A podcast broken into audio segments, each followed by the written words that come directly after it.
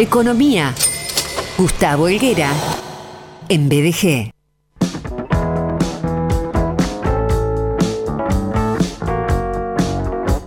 Hola, licenser querido, ¿cómo estás? Hola, Sergio querido, ¿cómo estás? Buen día, buen miércoles, buena semana. Bueno, igualmente para, para vos y para, y para tu familia. Yo estoy en un febrero diferente, porque, en BDG a eso me refiero, porque eh, el Indivisible está de vacaciones. Estamos trabajando con Martín Boschetti, mientras Damián Arderiu, bueno, descansa. Vos tenés una, una virtud, siempre estás rodeado de profesionales y en ausencia incluso de un número uno como, como es Damián, no se nota, así que felicitaciones, como siempre, Sergio. Bueno, eh, Martín, te mando un abrazo. Y hablando de profesionales, de gente grosa, de números unos, estamos en tu columna, nada menos. Bueno, muchas gracias, Sergio, muchas gracias. Hoy te quería traer un tema eh, que, digamos, los últimos días eh, está bastante en auge nuevamente, porque es algo como que se recicla en forma permanente y tiene que ver con estas, cuestiones de estafa, Sergio, a la hora de mm. invertir, cómo somos estafados.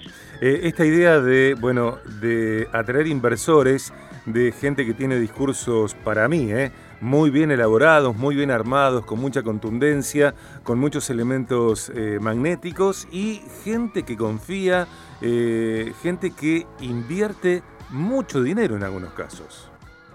Bueno, te, te diría, Sergio, primero que hay básicamente dos, como, dos modelos en los cuales recicla permanentemente esta cuestión de estos esquemas, o Ponzi o el esquema piramidal. Hace unos días atrás nada más y todavía sigue siendo buscado por la Interpol, por la justicia internacional, te diría, la policía internacional, este, un famoso argentino que bueno está intentando ahora volver a recuperar parte de la cartera que perdió. Básicamente, Sergio, el esquema Ponzi nace ya en el año 1920 cuando se vendían los sellos de correo como una inversión inicial.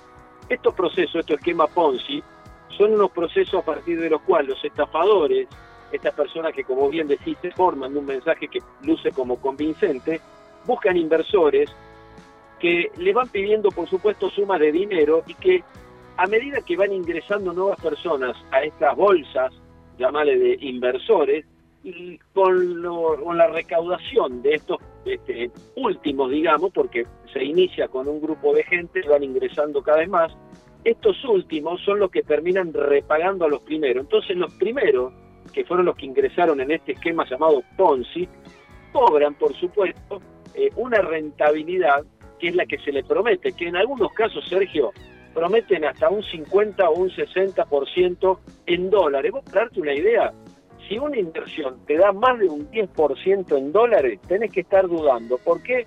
Porque es muy difícil, casi sería imposible de conseguirlo. En estos casos hay un 50 o 60. ¿Qué pasa? Los primeros cobran esa rentabilidad, supuesta rentabilidad de un 40 o 50%, entonces naturalmente ellos salen al mercado a decir, sí, a mí me lo pagaron a ese, 100, a ese 50%, le di 100 dólares y me devolvieron 150 dólares. Entonces, eso lógicamente eh, llama la atención. ¿Cuándo colapsa, Sergio, el esquema Ponzi? Cuando no hay nuevos ingresantes o cuando los que están quieren sacar la plata, porque definitivamente ese esquema piramidal es este, absolutamente ficticio y desaparece. Ahora, hay otro esquema, Sergio, que es eh, la estafa piramidal, que es la que se investigó ahora en la Argentina, donde estos eh, inversores que ingresan a esta bolsa que son promovidas, digamos, por estos personajes que de financiero tienen poco y que muchos tienen que ver, Sergio, esto se va a dilucidar seguramente en el plano de la justicia, algún que otro proceso a partir del cual esto termina siendo una actividad ilícita de por sí, porque en el Código Penal eh, está penado, artículo 309 y 310, pero más allá de eso, está muy vinculado con actividades que no son santas, llamémosle de alguna manera, y que tienen que ver con el lavado de dinero. Estas promesas que ofrecen los esquemas piramidales, como te decía antes, el Ponzi no hace ninguna inversión, directamente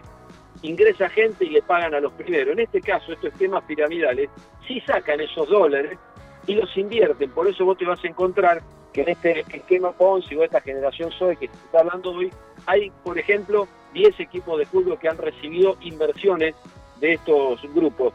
Eh, esto es igual que la tela de la abundancia, que el mandala, la abundancia, que el círculo de la prosperidad, es decir, se hace, se hace como una, digamos, una bolsa de inversores donde ingresan aportantes con montos chicos y en un periodo de tiempo corto, también operan de la misma forma con que se les repaga a los primeros.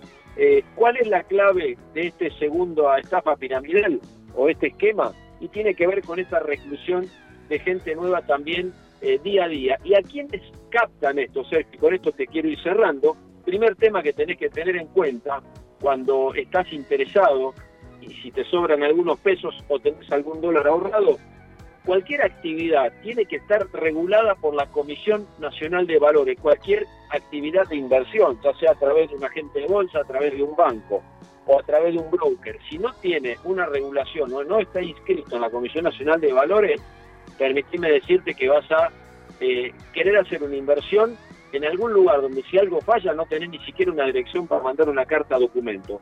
Segundo, si vas a, hacer alguna inversión de esta, pregunta mucho, indaga, fíjate quiénes son los CEOs, no te quedes solamente con la imagen y con el buen mensaje, trata de ver esto que te decía antes, si tienen alguna inscripción.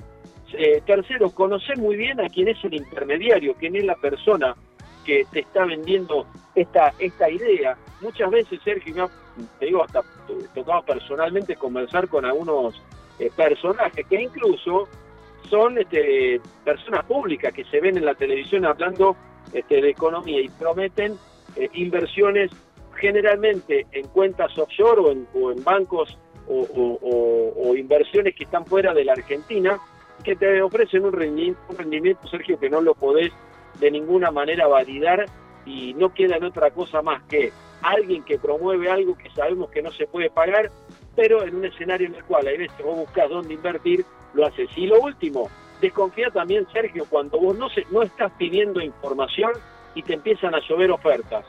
Ese tema tenelo muy presente, porque con toda la, te diría, el avance de los algoritmos que se manejan a partir de cuando vos metes un enter en la, o un clic en, la pantalla de tu teléfono celular, te empiezan a llover propuestas y ofertas que en algunos casos pueden ser una estafa piramidal, en otros casos un Ponzi. Pero tenete en cuenta, Sergio, de que si más de un 10% de lo que te ofrecen, ojo, tenés mucho cuidado, preguntá, eh, y más vale ir a lo seguro y no buscar estos grandes rendimientos que lamentablemente terminan siendo este, no más que eso, una falsa promesa y que se te van a esfumar los ahorros que tanto te cuestan este, bueno, conseguir.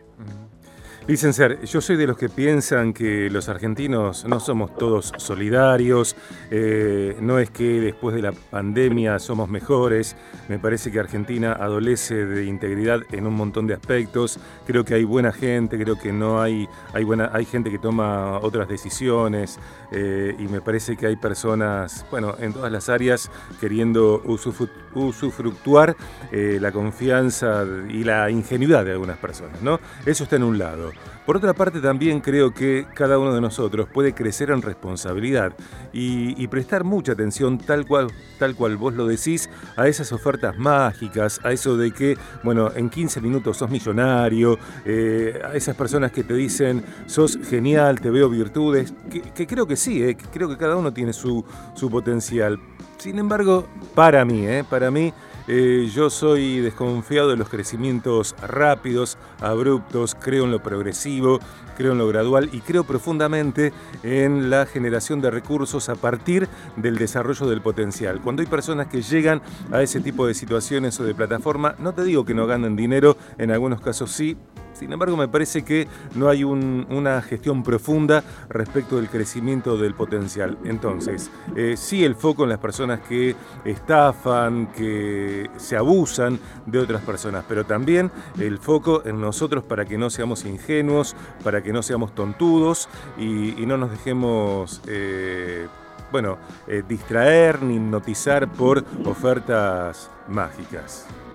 el, el, mundo de las redes, Sergio, hoy con esta imágenes eh, que a todos maravillan de jóvenes eh, en una playa con una notebook y, haciéndose millonarios no existe en el mundo real, no existe.